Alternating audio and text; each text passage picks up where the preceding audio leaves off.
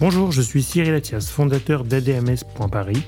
Après une carrière de plus de 20 ans dans le digital, je veux donner la parole à ceux qui tirent les ficelles du monde du marketing et de l'influence. Marketing et influence est donc le podcast où l'on prend le temps d'analyser les stratégies marketing, social media et de marketing d'influence. Vous êtes influenceur, directeur marketing ou communication, créateur de contenu ou tout simplement curieux d'en apprendre davantage sur le marketing d'influence TikTok, Instagram, Twitch, Twitter et Facebook sont vos terrains de jeu Alors arrêtez-vous ici et tenez-vous prêt à découvrir le nouvel invité du jour.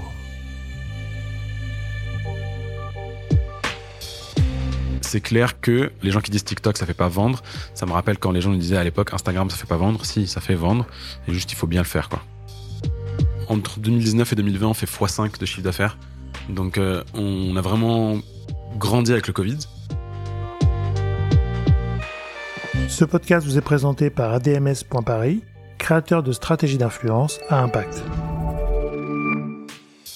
Bonjour, aujourd'hui je reçois Joseph Ayoub, cofondateur de mieuxquedesfleurs.com.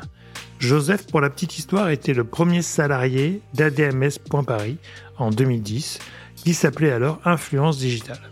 Cet épisode est donc doublement indispensable pour découvrir Joseph et comment il collabore avec les influenceurs pour générer du trafic et des ventes sur son site.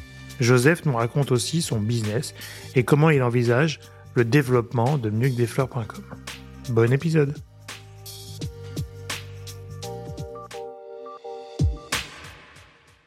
Bonjour Joseph. Bonjour Cyril.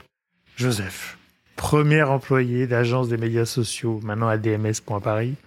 Donc ça fait plus de 13 ans qu'on se connaît. Et eh ouais. Et aujourd'hui, je reçois donc Joseph Ayoub, qui va nous raconter son expérience de mieux que des fleurs. Euh, mais avant de rentrer dans cet épisode, comment tu vas, Jo? Mais écoute, ça va très bien. Et toi? Bah bien. Ça me fait plaisir de te voir. Ça fait longtemps qu'on s'est pas vu. Est-ce que tu peux nous expliquer, Joe, euh, mieux que des fleurs? C'est quoi ce, le pitch? Ouais, mieux que des fleurs, c'est un peu ton meilleur allié pour euh, faire plaisir à tes proches, surprendre tes proches. On a lancé ça en 2015. On s'est fait connaître sur un concept de box avec un ballon. Donc quand tu ouvres ton ta, box, ton carton, il y a le ballon qui s'envole. Ça fait la surprise. T'as un ballon en forme de cœur, un ballon d'anniversaire, etc. Ça fait la surprise. Ça fait plaisir à tout le monde. Et depuis, on essaye de se renouveler en permanence pour sortir des concepts uniques, des concepts inédits, des idées cadeaux insolites que tu as vues nulle part ailleurs pour faire plaisir à tes amis, pour la Saint-Valentin, la fête des mères, les anniversaires, Noël, toutes les grandes occasions de faire mieux que des fleurs. D'accord. Donc là, tu restes à fond dans le concept. Donc c'est de réinventer le cadeau bateau qui sont les fleurs avec des cadeaux originaux et créatifs surtout. Ouais, ouais. Donc tu passes un temps fou à réfléchir à plein d'idées, non? Enfin, Exactement. On, on, adore les fleurs. On, on, a, on a lancé ce nom-là un peu en rigolant et aujourd'hui on l'a toujours euh, euh, presque dix ans après, neuf ans après. Mais c'est vrai que nous, notre idée de base, c'est faire différent, faire plus original. Aujourd'hui, on a une personne en interne qui est dédiée exclusivement, exclusivement à sourcer des produits qu'on a vu ailleurs, qu'on n'a pas vu ailleurs, pardon, des idées ultra originales en permanence. Et puis on a une personne qui est dédiée à la création de produits qui sortent de l'ordinaire. Donc on a vraiment deux lots. Un où on va aller, aller sourcer mhm. des produits qui viennent de jeunes créateurs, de petites boîtes familiales, de d'indépendants qui veulent imaginer des, qui ont ou déjà imaginé des produits un peu cool. Et puis mhm. en interne aussi, on essaie de produire des choses cool, soit des produits personnalisés. Euh, on a réinventé la boule à neige en faisant euh, un cadeau très kitsch, un cadeau très cool, un puzzle qui est devenu un, un, cadeau très cool, ou alors carrément d'imaginer des produits qui ne sont jamais encore faits, qu'on va aller imaginer en usine, pour trouver un concevoir un prototype, le produire, etc., etc. D'accord, donc tu as vraiment une source, un catalogue produit existant, plus une autre source extérieure, que ce soit du sourcing ou de l'interne en développement. Et aujourd'hui, c'est un marché compétitif. J'ai du mal, à, enfin, de loin, à voir le, parce que je connais que toi, en fait parce que je suis très fidèle à mes amis. Mais en même temps, c'est un marché qui doit être hyper. Euh, enfin, je sais pas si c'est hyper compétitif ou pas. Ouais, ouais c'est hyper compétitif. C'est très compétitif, mais c'est aussi un peu un business boulangerie. C'est-à-dire que tu peux en avoir un à tous les coins de rue. Ouais. C'est comme les fleuristes, tu peux en avoir un à tous les coins de rue et tu auras toujours un, ton bonheur à trouver. Donc, on ne se tire pas un peu dans les pattes avec nos concurrents. Et c'est une concurrence saine qui permet d'aller de l'avant, d'aller se réimaginer en permanence. Tu as des acteurs historiques qui vont aller être, qui vont être Interflora ou ce genre d'acteurs qui se lancent aussi dans le cadeau, pas, pas que dans la fleur. Aujourd'hui, Interflora a un gros site de cadeaux. Mais puis, tu as des petits acteurs comme nous ou des challengers un peu qui viennent et qui vont aller tâter le terrain pour essayer de sortir du lot. Et justement, c'est là où la créativité fait la différence. La créativité de euh, communiquer, la créativité, la façon différente dont on communique, la façon différente dont on imagine les produits. Oui, parce que là, du coup, toi, t'es pas une marque comme Interflora qui est connue, entre guillemets, qui est peut-être le réflexe bateau qu'on quand on va acheter des fleurs, pour le mm. coup. Mais donc aujourd'hui, tu te bats contre des concurrents que sur Internet et via euh, ta présence en ligne. Donc euh, ça va être quoi des ads euh, C'est là où est le nerf de la guerre en fait pour faire la différence? Ouais. En fait, euh, il y a beaucoup, beaucoup de leviers à activer pour bien réussir sur le web. Ça va aller de l'affiliation à l'influence, aux ads, Facebook ads, Google ads, qui sont deux façons différentes de faire de la publicité.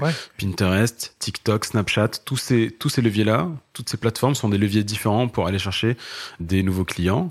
Et puis, tu as un levier un, peu indirect, mais qui est euh, ta visibilité hmm. et ta différenciation produit. Donc nous, on joue beaucoup là-dessus. On essaye vraiment d'imaginer des produits qui sortent de l'ordinaire. On essaye vraiment d'avoir les meilleurs produits, de négocier des exclusivités avec des marques qu'on trouve en pépite rapidement. D'accord. Euh, parce qu'on sait que ça peut péter et qu'on leur donne leur visibilité, leur première visibilité. Euh, et après, on a un énorme enjeu de notoriété sur la marque. C'est vrai, comme tu dis, aujourd'hui, Interflora est très connu, nous un peu moins, mais on a un énorme enjeu de le, de, le devenir. Et ça peut passer par plein de choses, mmh. y compris par des euh, retail, par, par du retail, de la boutique physique, y compris par des newsletters, y compris par la façon dont on communique avec les influenceurs ou sur les réseaux sociaux. Ok, on va revenir après sur les réseaux sociaux plus spécifiquement et, les influenceurs, mais du coup, donc aujourd'hui d'être en province, puisque tu es, basé à Nice, oui. Aujourd'hui, c'est pas un désavantage? Enfin, est-ce que c'est euh, comment tu le vois? Non, au, début, je pensais que c'était un avantage carrément parce que euh, nous, on gère notre propre logistique. Le prix du mètre carré à Nice, il est beaucoup moins cher qu'à Paris. Après, on a choisi aussi Nice, qui est quand même la deuxième ou troisième ville la plus chère de France, donc on n'est pas non plus euh, euh, au fin fond de la Creuse ou de la Corrèze. Mais l'avantage du e-commerce, c'est que tu peux le faire de partout. Honnêtement, tu as besoin d'un ordi, un peu de sous pour euh, faire tes premières créas, tes premiers ads, un peu de sous pour acheter tes premiers produits ou concevoir tes premiers produits. Mais à partir du moment où tu as un ordi et un peu de créativité, la poste livre partout, enlève partout, fait des enlèvements partout. Bah donc nous, on a commencé dans un petit local de 50 mètres carrés dans le centre-ville de Nice. Aujourd'hui, on a un entrepôt de 450 mètres carrés en périphérie. Et nos bureaux sont toujours dans le centre-ville, mais voilà, tu peux être un peu partout où tu veux. Hmm. C'est l'avantage qu'on a, qu'on a eu quand on a quitté Paris avec ma femme qui est mon associé.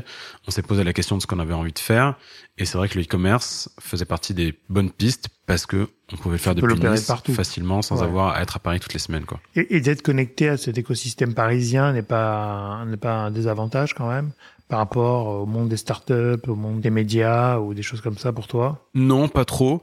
Le monde du e-commerce est un monde très euh, héroïste. Donc, euh, on a des partenaires avec qui on travaille régulièrement. Ces partenaires qui soit nous payent, soit on les paye, mais il y a une, une relation un peu euh, financière entre nous deux qui est très très héroïste. Et après, être dans l'écosystème. Non, y a, enfin, honnêtement, la digitalisation aussi a permis beaucoup, beaucoup de d'être dans d'être dans des écosystèmes sans forcément être à Paris. Donc aujourd'hui, on est dans des groupes d'entrepreneurs, on est dans des groupes d'e-commerçants et ça nous aide pas moins ou plus que si on était à Paris ou pas quoi. Ouais, donc tu sens pas trop, t'es pas trop parce que par exemple le business d'agence que tu connais aussi est un business assez parisien centrique, même si des agences arrivent à, évoluer dans ce monde-là en province. Mais beaucoup d'annonceurs sont basés à Paris et donc c'est quand même plus simple aussi en termes de relations et les médias euh, sont à Paris. Ouais. Mais moins dans l'e-commerce, c'est ça qui est plutôt sympa, je crois, c'est que c'est le côté euh, un peu dématérialisé où tu peux être n'importe où et tu sais même pas d'où vient le colis, mais tu achètes la marque. Donc en fait ton branding doit être plus fort que ta localisation ou ton réseau, quoi, finalement. Oui, complètement. Quand on a, quand on a quitté Paris avec ma femme en 2016, on s'est posé la question de ce qu'on avait envie de faire. Et quand on a décidé de vraiment quitter Paris, je l'ai regardé, je lui ai dit, écoute, Oriane, on a trois ans pour faire autre chose. On a trois ans pour que notre réseau s'essouffle et qu'on puisse euh, et qu'on arrête de vivre sur notre agence d'influence parce qu'on avait une agence de, de com d'influence plus globale. Au bout d'un an, on a perdu la moitié de notre chiffre d'affaires euh, en une semaine. Quoi. Au bout de en, en sept jours, on a perdu. On était une petite agence, hein, on faisait 450. On a perdu 180 000 euros de chiffre d'affaires et on s'est regardé dans les yeux et j'ai dit rien en fait on n'a pas trois ans on a un an avant de faire autre chose bah quoi.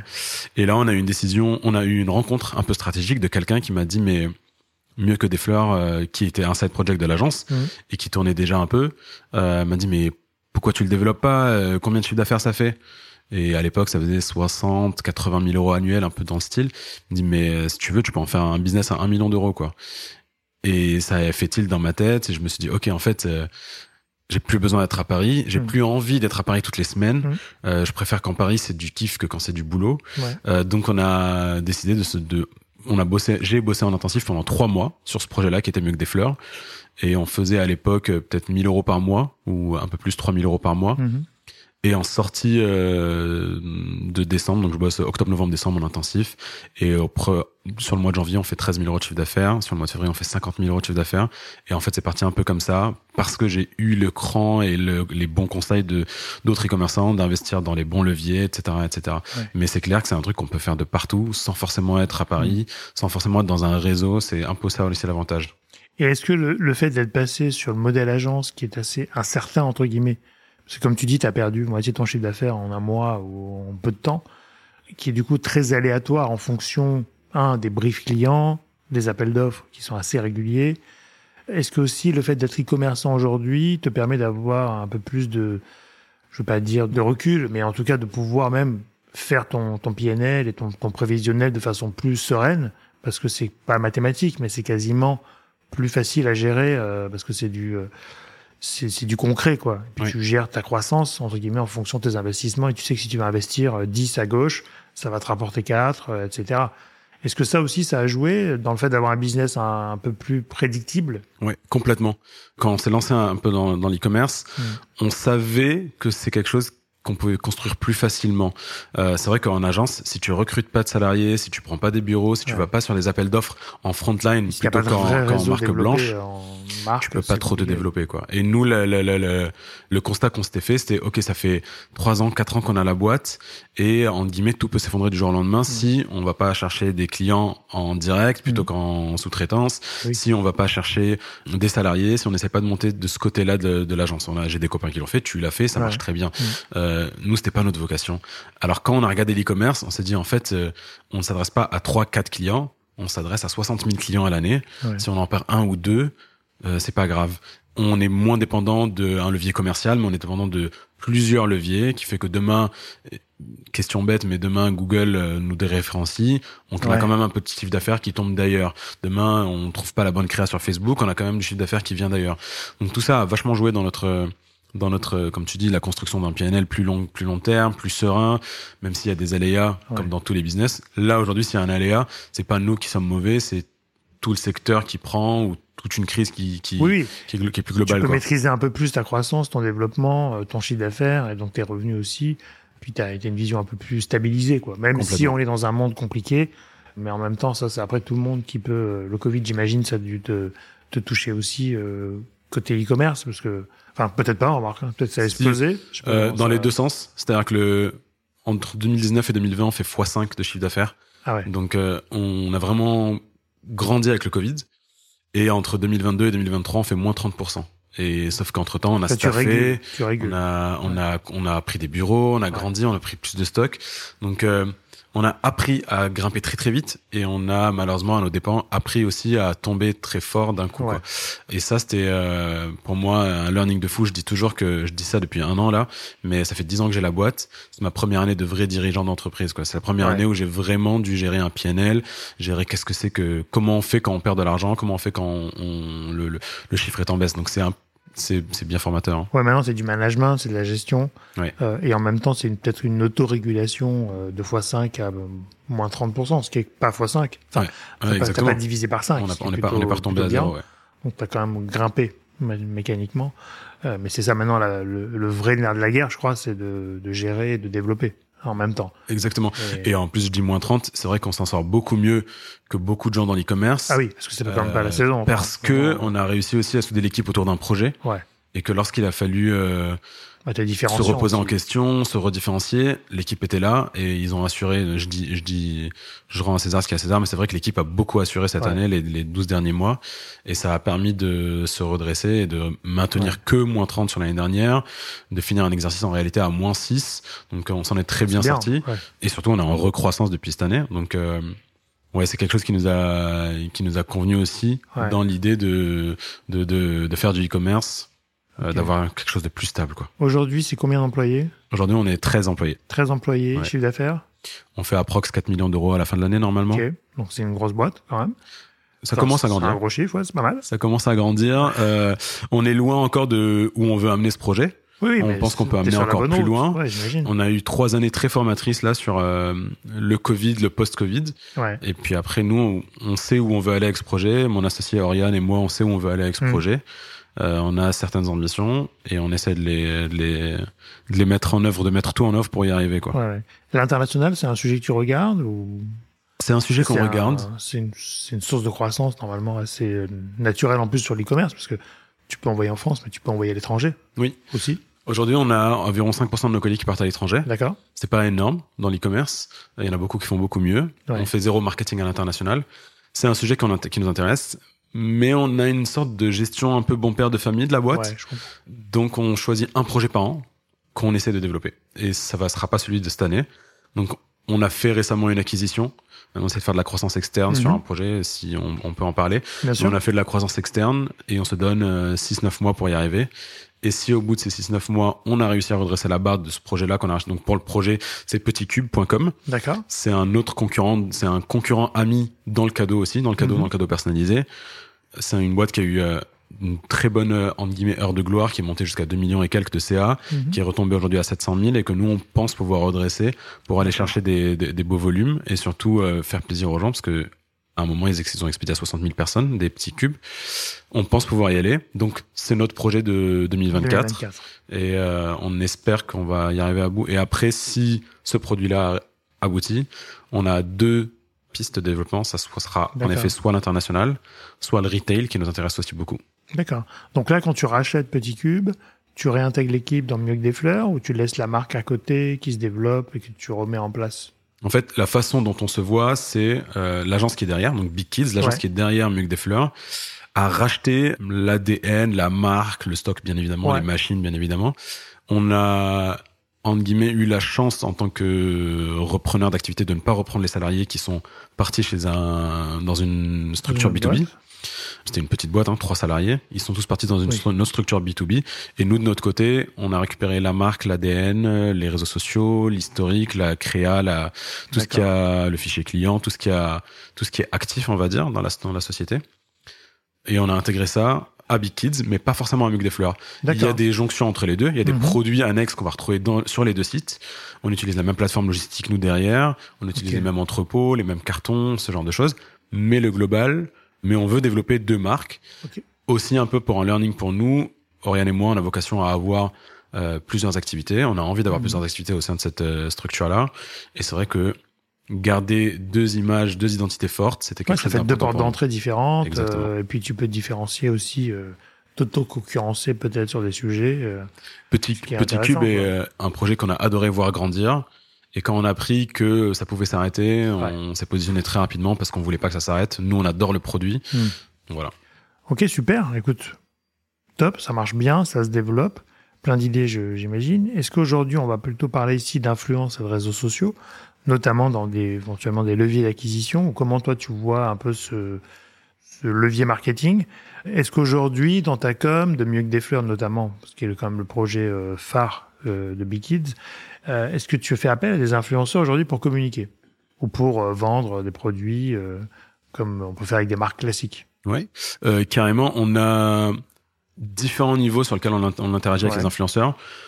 Le premier, je vais dire un niveau un peu classique, ça va être des influenceurs presque médias, chez qui on va aller chercher de l'affiliation. Mhm. Donc ça va être euh, vraiment une, une approche transactionnelle, euh, ROIste, suivie. Ils vont parler de nos produits, de nos projets, soit nous intégrer dans les articles, soit nous intégrer sur leurs réseaux sociaux. Et en échange, ils touchent une commission sur les ventes. D'accord C'est assez basique. C'est marche bien, ça? le premier. C'est un de nos plus gros leviers aujourd'hui. Ça doit être notre quatrième ou cinquième levier d'acquisition. Donc là, on répond à la question est-ce que l'influence fait vendre? Oui. Ah oui, oui, l'influence fait vendre. Voilà, ça on garde. Et euh, l'influence fait vendre. Et sur les trois niveaux, sur les trois niveaux dont, dont je vais te parler, euh, on vend. Le premier, ça va être donc l'affiliation. Le deuxième, ça va être la création de contenu. D'accord. Nous, on va faire appel à des nano-influenceurs euh, qui vont aller nous, des créateurs IGC, Mhm. qui aujourd'hui n'ont pas forcément une énorme audience, mais qui sont doués pour créer des contenus euh, TikTok friendly, euh, Instagram réel friendly, Instagram globalement, qu'on qu'on ne sait pas forcément faire en interne ou qu'on essaie d'avoir euh, en masse. Ouais. Euh, on va utiliser ces contenus soit pour nos réseaux sociaux en organique, soit pour de l'ads. Et là aussi, on voit que ça vend. C'est aujourd'hui, euh, je ne saurais pas te dire le pourcentage, mais il y a une bonne part de nos créas publicitaires sur Meta, sur TikTok, Mhm. qui sont issus de ces contenus-là, créés par ces nano-influenceurs, qui sont très forts pour vendre leurs skills, mais qui sont pas forcément très connus. C'est un peu la génération TikTok de gens Ouais. qui ont percé sur une vidéo, mais qui malheureusement sur le reste de leur vidéo top les 10 000 vues Oui. max, et qui arrivent à vendre quand même leurs leur, leurs skills, de, Ouais. leurs compétences de, de créateurs. Et après, le troisième levier, ça va être vraiment les influenceurs à proprement parler, chez qui ont, qui ont de l'audience et des contenus de qualité, Mhm. chez qui on va essayer de créer des contenus en partenariat, soit pour pousser une offre chez nous, soit pour pousser un marronnier chez nous. Mhm. Et là, euh, c'est très variable. Il y a des influenceurs qu'on peut payer 3000 euros et qui vont nous générer euh, 15 ou 20 000 euros de CA. Il y a des influenceurs qu'on peut payer 4000 euros et qui vont générer 2000 euros de CA. Ouais. Donc on va vraiment travailler les deux en même temps. Ça veut pas dire que l'un ou l'autre Mhm. est mauvais. On va travailler un la notoriété et deux euh, l'approche ROI pour vendre euh, notamment aux, aux abords des marronniers quoi. Donc toi, ton ROI avec l'influence, c'est le chiffre d'affaires? Oui. Principalement. Si tu veux, on a un tableau euh, Ouais, tu Drive où on suit euh, toutes nos campagnes d'influence et dans lequel on va aller chercher combien ça nous a coûté en produits, combien ça nous a coûté directement et combien ça nous a rapporté directement, c'est-à-dire lié au code promo ou au Bien lien traqué, mais aussi ce que nous a rapporté dans les pro dans les jours d'après. T'as fait de la télé-réalité ou pas? On n'a jamais fait encore de la télé-réalité, je crois. Bah, bien si peut-être. euh, Je pense que t'as bien fait, c'est fini. écoute, je crois qu'on a fait une influenceuse maman qui a dû faire Ah ouais, les, qui les- passait un peu dans une télé, émissions euh, de maman un peu. Ouais. Euh, et je pense que ça avait bien marché en plus, mais euh, mais pas de la télé-réalité Et, et brute tu là. sponsorises pas les anniversaires d'influenceurs Non, on ne sponsorise pas les Il influenceurs. faut faire ça. Genre, tu leur fais leurs cadeaux personnalisés. et Co-branding, t'as fait? Euh, écoute, on n'a pas fait du co-branding direct, mais on a fait Genre des la créations. box euh, Lena ou la ouais. box machine. On s'est posé la question de le faire un peu. ouais. C'est vrai que quand on voit les succès que peuvent avoir des marques avec Lena ou avec ouais. d'autres créateurs, hi- hier encore, il y avait Andy Ella qui a lancé son propre e-shop Mm. et qui montre le, le- le nombre de ventes qu'elle fait en 24 heures, c'est impressionnant. Il y a un intérêt à aller chercher des influenceurs qui peuvent vendre et qui savent vendre. Ouais. C'est aussi un peu le rôle, je pense, des agences de De talent. ouais. bien sourcer Ouais. les bons influenceurs. On a déjà rencontré ce genre de problématique. Et c'est vrai que les agences sont souvent de bons conseils pour nous proposer les bons influenceurs en fonction de, Ah de, de- de nos problématiques. Non, parce que c'est vrai que des fois, euh, les influenceurs aiment bien euh, créer leurs propres produits. Il y, a une, il y a une tendance en ce moment de monter des e-commerce, euh, parce que comme tu l'as dit, c'est quasiment des marques médias, Ouais, complètement. donc elles ont un pouvoir d'attraction et des fois le, la tentation est assez proche de remplacer les marques lesquelles elles font la promotion par leur propre marque ou leurs propres produits. Euh, non pas pour gagner plus d'argent, mais parce que co-création, euh, un peu plus euh, authentique, etc. Donc c'est vrai que c'est des sujets de développement chez les influenceurs aujourd'hui de euh, créer leurs propres produits. Tu as pu le voir avec le avec mon petit bikini et, et, et Nolita, Ouais. qui au début était une collab et ensuite est devenu un business euh, à part entière. euh, parce que du coup ça marche bien et les deux se complètent assez facilement. complètement. Euh, après, peut-être que dans ton univers, c'est vrai que tu es plus dans le cadeau, donc tu es moins dans le produit euh, fini, je dirais. Mais euh, c'est vrai que c'est c'est une grosse tendance des influenceurs. Et, et, tu vois, nous, on avait Choupa Choups à l'agence. euh, à un moment donné, on faisait euh, sponsor d'anniversaire, quoi. Parce que tout le monde aime les sucettes Choupa Choups, tout le monde veut des roues euh, chez Trop bonne soi. euh, et on était sponsor officiel des, des fêtes ou des anniversaires influenceurs. Et ils étaient comme des fous. Ouais. Et Lena, je crois, a toujours gardé sa roue derrière ses vidéos YouTube. Donc nous, ça nous fait du branding en plus, ce qui est bien. Mais euh, c'est des choses comme ça qui sont intéressantes parce que c'était sur l'émotion, quoi. Et, euh, et puis c'est bien d'être partenaire d'un événement privé, en fait. Ouais, ouais. Mais euh, non, non, mais c'est super. Et, et aujourd'hui, tu vois que le monde de l'influence a changé, puisqu'on a commencé. Alors je le rappelle encore, mais Joe était mon premier salarié chez euh, Influence Digitale à l'époque, qui est devenu agence des médias sociaux et maintenant ADMS.paris. Mais Très beau est glow toujours- up. Voilà. Très très beau glow up. On a évolué euh, progressivement en fonction du marché aussi, parce que l'influence digitale, ça s'appelait comme ça avant. Ouais. Euh, Quand on faisait relations blogueurs, c'était l'influence digitale. Et puis après, l'agence des médias sociaux, quand les plateformes sont arrivées.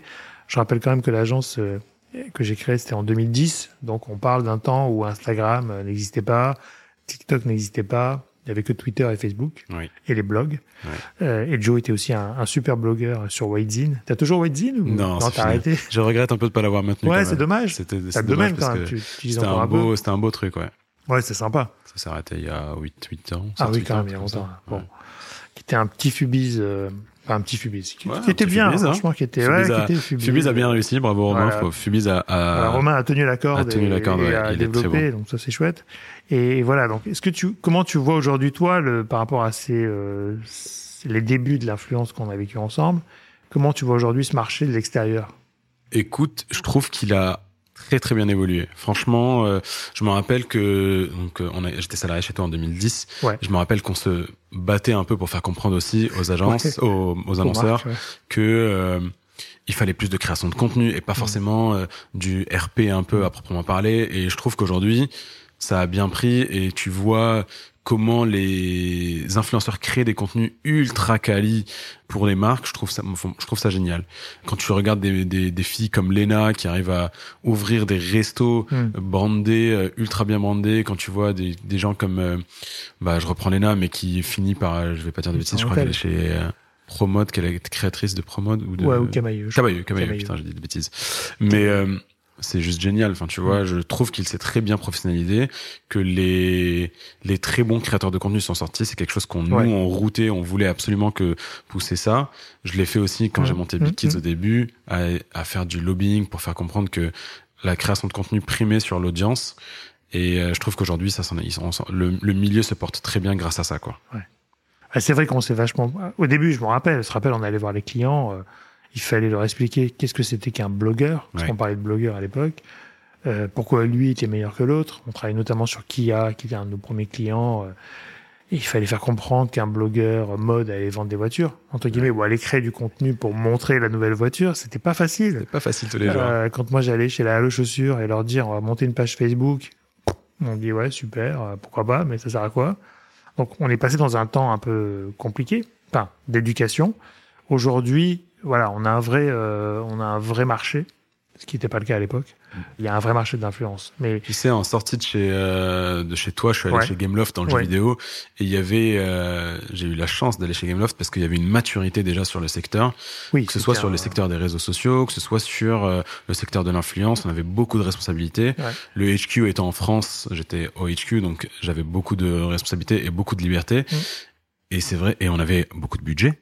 Pour une marque à l'époque, c'était euh, rare. rare d'avoir des budgets comme ça sur les réseaux sociaux. J'ai adoré cette période-là, même si euh, j'ai eu envie de partir et de changer, mais j'ai adoré cette période-là parce que j'avais pas besoin de faire du lobbying en interne pour Ouais, faire comprendre quelque chose. Il y avait cette volonté-là de faire du, du digital très rapidement. Et, et aujourd'hui, par rapport à ça, tu, donc toi, tu travailles avec des influenceurs, tu vas en direct, j'imagine, ou tu passes par les On- agences. On y va en direct. C'est vrai que l'inconvénient et l'avantage du e-commerce, c'est qu'on bosse beaucoup de choses en direct. Nous, on a la logistique en direct, en interne, on a le e-com en interne, le marketing en interne. Euh, on passe euh, généralement, on va directement voir les influenceurs. Souvent, on est redirigé vers leur agence, Ah. Euh, leur agence de, de gestion. ouais. Et il y en a des bonnes et des mauvaises. Il y en a des bonnes qui font un vrai métier de- d'agence, donc qui vont Mhm. aider à concevoir un brief, qui vont aider à créer, qui vont aider à avoir des retours. Ouais, ce qu'on leur demande. Et il y en a qui vont se contenter de juste prendre une commission et d'être vraiment la mise en relation. Forcément, on préfère ceux qui nous poussent à mieux faire. Des fois, on va voir un influenceur et l'agence nous réoriente vers un autre de son Mm. catalogue parce qu'elle sait qu'il peut mieux vendre notre produit. Et je te l'ai dit, mais ouais, souvent c'est arrivé que euh, ça fonctionne mieux avec cet influenceur-là Mhm. parce qu'il est bien, bien mieux euh, ciblé pour nous, pour notre audience, quoi. Ouais, normalement, l'agence est censée connaître le talent euh, un peu mieux que, que nous, Exactement. enfin que, que l'extérieur en tout cas, et donc de se dire ça, c'est un produit qui marcherait mieux sur tel tel influenceur que l'autre. Euh, alors des fois, c'est parce qu'ils veulent faire travailler tout le monde aussi des fois, mais c'est vrai. souvent euh, parce qu'ils sont peut-être plus doués. Donc si ça marche, tant mieux. Mais mais mais c'est c'est bien pour toi. J'imagine aussi d'avoir des gens en face qui connaissent mieux le talent que toi pour euh, voir aussi les perfs. Parce que Exactement. comme toi, tu es très dans la perf, t'as perf et contenu, de ce que j'entends. Nous, euh, si tu veux, avec le temps, euh, je le cache pas que mon expertise influence, elle, elle s'est bah, évaporée et je Ah, suis ouais. plus très, euh, je suis plus le meilleur aujourd'hui en influence. Il y en a qui le font beaucoup mieux que moi et euh, je suis moi aussi dans l'affût des nouveaux influenceurs qui Oui. montent ou ce genre de choses. Et donc forcément, avoir des gens en, in- en face qui eux savent de quoi ils parlent, moi je mieux. trouve ça bien. C'est plus conforme. Après, tu connais les mécaniques, donc Bien sûr. Même pas... Mais aujourd'hui, euh, non, non. Mais, et, du coup, quand tu fais appel maintenant, tu sais qu'il y a la nouvelle loi commerciale qui est sortie, donc le nouveau projet de loi qui encadre beaucoup plus, contractuellement parlant, les, les rémunérations, les, euh, les, les, les contrats entre les marques et les, et les influenceurs. Dans tes dernières campagnes, donc tu as dû, j'imagine, appliquer les nouvelles lois. Est-ce que tu vois que c'est un sujet différent? Est-ce que les perfs sont meilleurs ou? Sincèrement, moi je trouve que c'est pareil. Je trouve que c'est mieux, que ça Ouais. régule le marché. Déjà, ça régule le marché euh, par rapport aux influenceurs. Mais ça permet aussi moi, je pense que un bon contenu, il est un bon contenu, peu importe Ouais. s'il y a marqué commercial ou pas dessus. Hein. Euh, Cyprien, il fait des vidéos en, euh, en ce moment qui où l'intégration de la pub est ultra bien faite. Ouais. Rien à dire là-dessus. Donc moi, je trouve que si le contenu est intéressant, s'il est bien construit, s'il est intéressant pour Mhm. l'audience, qu'il est marqué ou- dessus collaboration commerciale, Ouais. il y a pas c'est pas un problème. C'est moins le, c'est moins vrai si on veut vendre du shampoing ou si on veut vendre des Mhm. euh, de la protéine. Dans notre cas ou dans le cas de beaucoup de projets, je trouve si le contenu est bien fait, il n'y a pas de raison que ça passe moins bien, quoi. Ouais. Et on l'a vu chez nous, ça ne change absolument rien. Ouais, ouais, non, mais après, je suis d'accord, c'est c'est le talent qui prime. Versus, justement, c'est là où on va avoir les meilleurs, quoi. Que- De toute façon, les gens sont pas dupes, ils savent qu'il y a une relation Oui, commerciale. C'est pas en euh, marquant que, que ça va changer les choses. quoi. Exactement. Normalement. Après, des fois, les plateformes peuvent un peu euh, pénaliser certains contenus parce que c'est en commercial, mais ça, c'est jamais officiel et on sait jamais trop, mais on le voit quand même sur les perfs. C'est vrai. Euh, et aujourd'hui, toi, les réseaux sociaux, c'est important dans ta com par rapport au, site et par rapport au branding que tu veux faire? Oui, complètement. Sur euh, mes 13 profils, j'en ai deux qui sont dédiés exclusivement aux réseaux sociaux. D'accord Euh, j'en ai une en plus qui fait du, du contenu. J'en ai quelques free, on bosse à travailler avec quelques freelances qui font Ouais. en plus des contenus pour nous. C'est clair que c'est primordial. Aujourd'hui, aujourd'hui, on a sur Mieux que des fleurs, on a, doit avoir 50 000, 55 000 abonnés, un peu comme ça, sur un Mhm. truc comme ça sur Insta. Euh, c'est 55 000 quand on poste une story, on sait qu'elle est vue deux ou trois mille fois, quoi. D'accord. On sait que euh, Tu vas générer c'est du potentiel. Ouais. Ouais, c'est de la vente. Tu arrives à mécaniser euh, une audience de 50 000, 3 000 vues de story, X ventes On le fait pas de façon automatique. Non. Euh, sur nos newsletters, oui, parce Oui. que c'est chiffré, traqué euh, très bien. Ouais. Euh, sur les réseaux sociaux, un peu moins. On le fait. euh, on est en train d'enregistrer la veille du Black Friday. On le ferait Ouais. sur ce genre d'opération où on va savoir qu'il y a des codes promo qui sont diffusés, etc.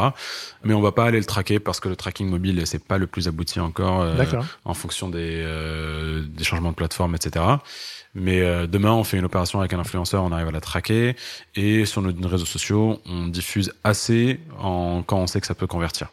D'accord. Tu es essentiellement Instagram ou TikTok aussi aujourd'hui? On est essentiellement Instagram, purement parce qu'on n'a pas l'expertise TikTok en interne. D'accord. Euh, on vient de recruter en ce début de semaine une- un profil pour Mhm. nous aider à commencer à s'en sortir mieux là-dessus. Le retour, c'est que que des fleurs est une marque très TikTokable. Ouais. Euh, on a des produits qui sont très adaptés à TikTok, que ce soit nos produits ou ceux qu'on revend. Mhm.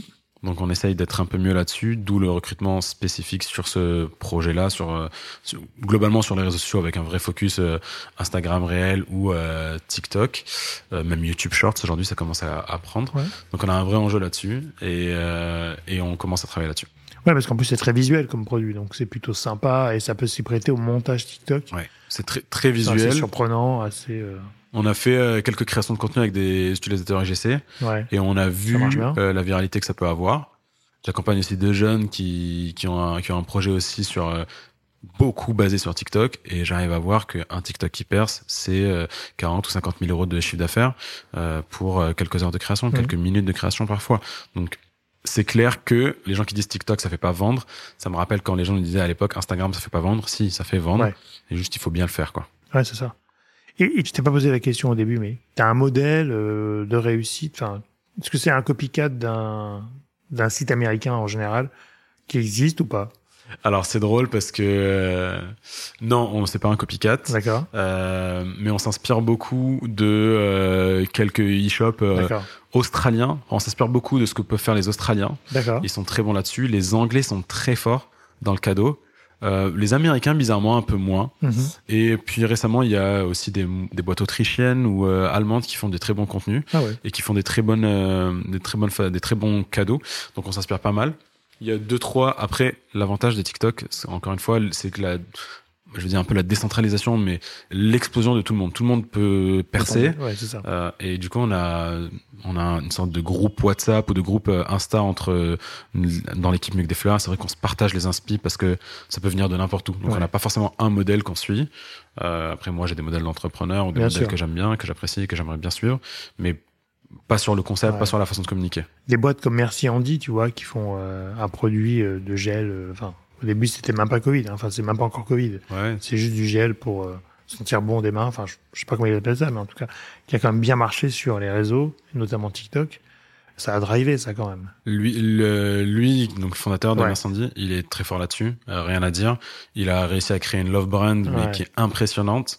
Euh, je me rappelle, moi j'avais, on avait une stagiaire en 2015 ou 2016 euh, qui m'avait dit on pourrait rajouter merci Andy sur Mec des fleurs et moi j'étais là mais les gens ils vont pas acheter du gel dans un colis. Ouais. Me dit mais si si euh, ça pourrait marcher et tout. Mm. Et aujourd'hui, Merci Andy, euh, c'est, on le vend sur Mec des Fleurs et c'est top 10 de nos ventes. Ah, Donc, c'est impressionnant ce qu'il a réussi à faire, lui et son équipe. Et après, ils ont carrément monté un studio de création pour TikTok parce qu'ils savent faire et qu'ils sont très bons là-dedans. Euh, je suppose que c'est pas facile tous les jours et que mmh. ça va pas forcément à chaque fois comme on veut. Mais il y a des marques qui sont construites beaucoup sur TikTok. Il y a des marques de, de, de de sauces américaines qui cartonnent, font des sauces pimentées et qui cartonnent, qui font des centaines de milliers de ventes par mois juste avec leur TikTok. C'est impressionnant. Hein. le, bon exemple pour moi TikTok, c'est Matt Rife. Matt Rife, c'est un humoriste américain ou à la française, Redouane Bougueraba, qui était inconnu il y a trois ans ou très peu, et qui, qui, a percé grâce à TikTok. Aujourd'hui, c'est le plus gros vendeur de billets en France grâce à TikTok. C'est impressionnant.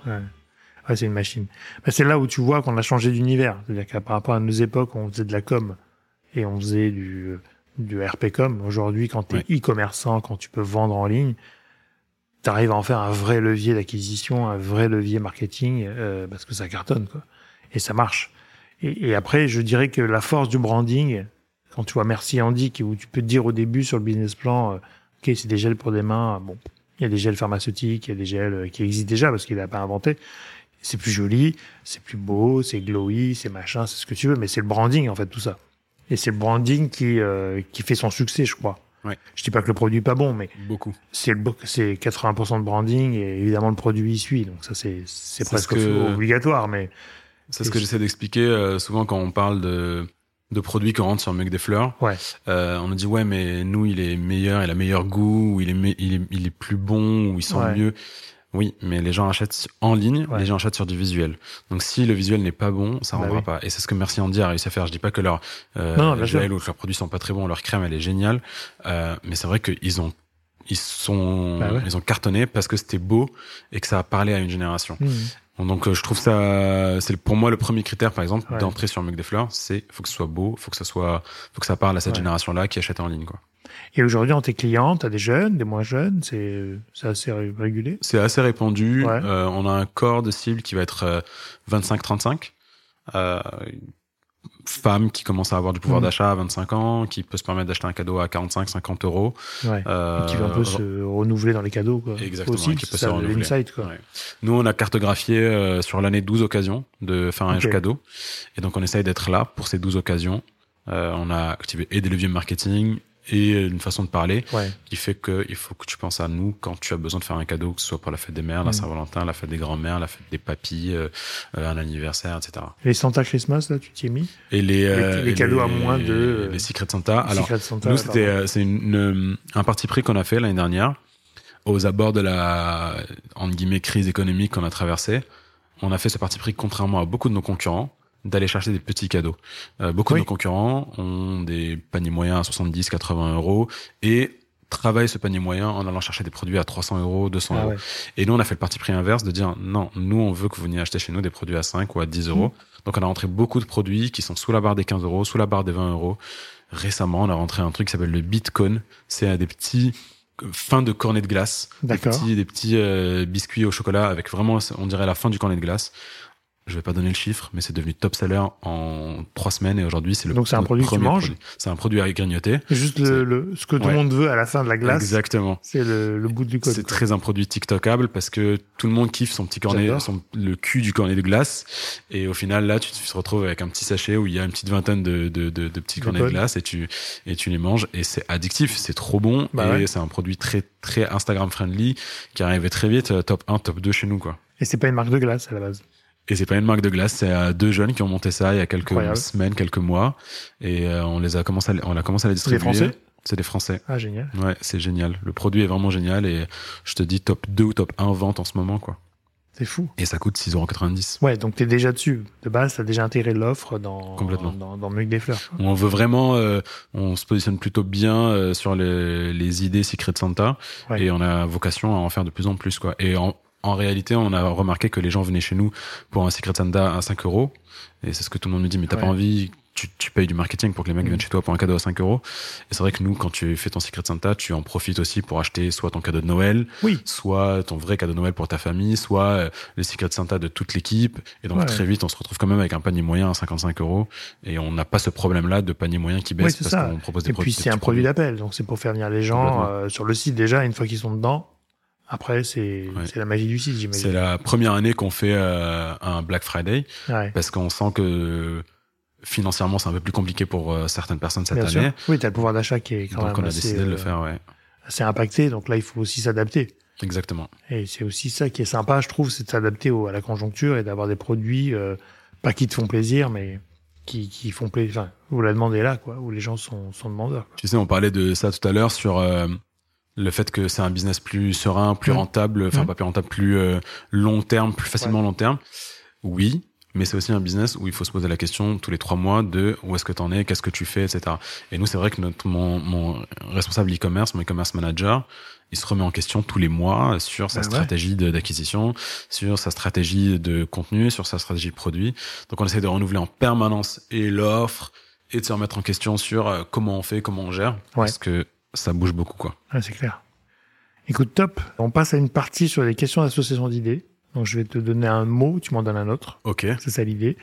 Créateur. De 0 à 1, tu vois, c'est le moment où tu peux le faire le plus de choses. C'est trop cool. Moi, c'est moi, c'est ce qui m'excite aujourd'hui dans mon métier. Ouais. Nice. Nice, euh, tranquillité. Affluence digitale. Ah, c'est mon premier CDI. Je, euh, ce terme-là sera toujours mon premier CDI, mon premier, mon premier, euh, mes premiers pas dans l'entrepreneuriat, ouais. dans, le, dans, Ouais. le, dans, dans la vie active, quoi. Donc, euh, Je me rappelle de Joe, hein, quand on a fait l'entretien, j'étais encore chez TBWA. et donc, j'ai fait l'entretien pour un stage au début. Ouais. Et je sais que j'étais en train de bouger, qu'il y avait pas mal de mouvements à l'époque où j'étais chez TB. Et donc, je lui ai dit, on fait l'entretien chez TBWA. Mais il est possible qu'on ne travaille pas chez TBWA. Est-ce que tu me suis ou est-ce que tu es toujours partant? Pour finir l'entretien. Et donc, il a suivi et on, effectivement, on a monté, enfin, j'ai monté Influence Digitale en 2010 et on, on a travaillé ensemble euh, le premier jour ensemble euh, en tant que stagiaire pour Joe. Et moi c'était mon premier jour aussi donc on a commencé ensemble. Ce qui était évidemment à l'époque influence digitale parce que euh, mon département à l'époque s'appelait comme ça et euh, c'est ce qui qualifiait euh, les blogueurs. On parlait d'influence digitale pour se différencier de l'influence normale mais moi, c'est ce qui m'a plu aussi chez toi, c'est le côté, euh, tu m'avais dit, je me rappelle, mot pour mot, tu m'avais dit, si tu veux, je te signe un stage chez TB, euh, ouais mais ça sera probablement pas avec moi, ou si tu veux, rejoins-moi, et, euh, alors il faudra tout faire, ouais on mais pas hein. euh, on Ouais. va s'éclater. Et moi, c'est ce qui m'a plu. Moi, je suis un entrepreneur, j'aime bien les gens qui font des choses. Dans mon équipe, il y a des gens qui sont partis pour monter des boîtes. Je leur ai pas mis des bâtons dans les roues. Au contraire, je trouve ça juste génial d'avoir envie de vivre de quelque chose qu'on fait soi-même. Donc, euh, je trouvais ça trop cool de, Ouais. de suivre. Et puis, euh, je me rappelle bien de ces premiers jours. Hein, donc, euh, on a, on a démarré ensemble hein. on a ouvert la porte ensemble je crois on s'est installé euh, mon Ouais. premier jour On quoi savait pas où on allait. Et euh, fun fact, j'ai travaillé avec euh, Nabil, qui à l'époque aussi était en ouais, stage. Nabil, était- nous, deuxième stagiaire Et ça a été lui mon client pendant deux ans ou presque, un peu plus, chez Eurostar. On a fait pas mal de campagnes d'influence ensemble. Euh, donc franchement, euh, donc voilà ça ouvre Une très bonne expérience. entre stagiaires du coup ça a fait du business quoi exactement. Liban. Liban, euh, compliqué en ce moment, hein, compliqué. Ah ouais. J'y ai pas mis les pieds depuis. euh, donc je suis libanais, j'ai grandi au Liban. Et euh, je me rappelle, j'étais chez toi aussi quand j'ai reçu euh, mon Oui. papier de Oui. nationalisation C'est française. ça. Mais euh, j'y ai pas mis les pieds depuis quelques années déjà, 3-4 ans, depuis que j'ai des enfants, donc euh, plus de 4 ans. Ouais. C'est triste, c'est ce qui arrive. Ouais, c'est dommage. Surtout sur l'économie, sur la, la- les tensions sociales, Ouais. sur les tensions euh, politiques, c'est triste. Ouais. Bientôt le Liban. We'll Oui. be back. On- on- ouais, c'est On toujours c'est un pays hein. qui est toujours rené de ses cendres, donc euh, il renaîtra. hein, Ouais. Je m'inquiète pas trop. Mais c'est vrai que c'est pas la meilleure période en ce moment. Ouais. French Tech? French Tech, euh, beaucoup de choses. French Tech, euh, écosystème qui s'est très bien peaufiné. Je- J'arrive pas à faire avec un seul mot, mais Non, écosystème non qui s'est très bien peaufiné et je trouve ça trop cool. Je me rappelle de, des soirées le web Mm. où on nous disait ouais mais les valos elles euh, elles, elles s'enflamment pour rien et tout. Là je trouve que ça s'est professionnalisé, les gens se sont se sont rationalisés Ouais. Et les valos sont beaucoup plus concrètes et beaucoup plus réelles. Moi je trouve ça bien pour l'écosystème quoi. Ouais, c'est un marché. un- enfin, en tout cas, l'écosystème French Tech est très mature, Mm. très réaliste. On n'est pas sur les euh, sur sur les, les vagues d'investissement euh, très Non. hautes. Enfin, sur les sur les sujets un peu compliqués, quoi. Mais aujourd'hui, c'est un bon écosystème. Moi, je vois que pas mal de copains sont dans la French Tech ou dans les dans les startups. Et c'est un super écosystème qui est bien euh, organisé, que pas mal de pays nous enviraient en termes de structuration et en termes de talent, parce qu'il y a quand même énormément de talent. Après, voilà, c'est affiné en permanence. Quoi. Ouais. Je sais pas si tu as vu le lancement de Hamo il y a quelques jours. Ouais. Une nouvelle appli des mecs de Zenly. Et je trouve ça juste génial. Et ça prouve combien l'écosystème tech est soudé ici. Tu disais ça. Euh, c'est vrai que l'écosystème tech est les mecs sont ultra talentueux, hein, ils ont réussi à sortir une app qui déchire et qui est trop belle, mais c'est vrai que l'écosystème est ultra euh, propice et, euh, et friendly entre eux pour euh, entre nous entre eux pour sortir ce genre de projet. Franchement, c'est trop cool. Puis on s'en parlait tout à l'heure, mais entre e-commerçants aussi, il y a un bon état d'esprit qu'on n'a pas en agence hein, pour le coup, enfin très peu, mais plus compliqué. Ouais, il y a, y a une bonne entraide aussi, j'ai l'impression. Oui, en e-commerce, euh, c'est impressionnant. Nous, on est vraiment, on est dans plusieurs en guillemets assos mhm. ou, ou, groupes de d'e-commerçants qui vont de 3 4 à une quarantaine, cinquantaine. Euh, et c'est vrai qu'il y a une bienveillance que j'ai pas vue dans d'autres secteurs. Euh, que ce soit dans le jeu vidéo où j'ai été ou, ou, dans l'agence. Peut-être parce qu'on est moins concurrent, on est sur la même euh, verticale, mais euh, mais on n'est pas forcément concurrent frontal. Et du coup, il y a une bienveillance de, de folie. On s'entraide, on, on fait souvent des apéros ou des, on a des Slack communs, des groupes WhatsApp communs pour discuter. Il y a une transparence même vis-à-vis des chiffres, c'est impressionnant. Et du coup, c'est vrai que je trouve que ça tire le marché vers le haut, quoi. Ouais, mais c'est intéressant parce que nous, on a un peu ça en agence quand même, parce qu'on fait partie de la ACC toujours. Oui, c'est vrai. Et la ACC, on a un bon développement sur le digital, on se voit une fois par mois, on partage des, des constats marchés. On travaille beaucoup sur les appels d'offres, sur.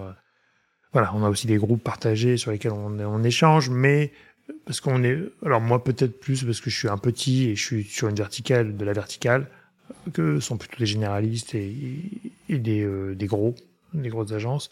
Mais c'est vrai que c'est, je trouve que c'est aussi ce qui fait l'écosystème français euh, French Tech, c'est d'avoir euh, des secteurs, les e-commerçants, euh, les apps, le développement. Enfin, il y a pas mal de, les, les fintech. Tu as aussi pas mal de d'autres secteurs qui se sont très organisés. Je pense que Station F travaille beaucoup dans ce sens-là aussi d'investissement, de, développement, d'accompagnement qui fait une bonne place quand même. Quand on dit le Startup Nation, c'est pas c'est pas nous en général, c'est Israël, mais on essaye de développer le Startup Nation France, qui est quand même un bon un, bon axe de développement aussi quoi. Donc euh, digital oui, mais euh, écosystème quoi.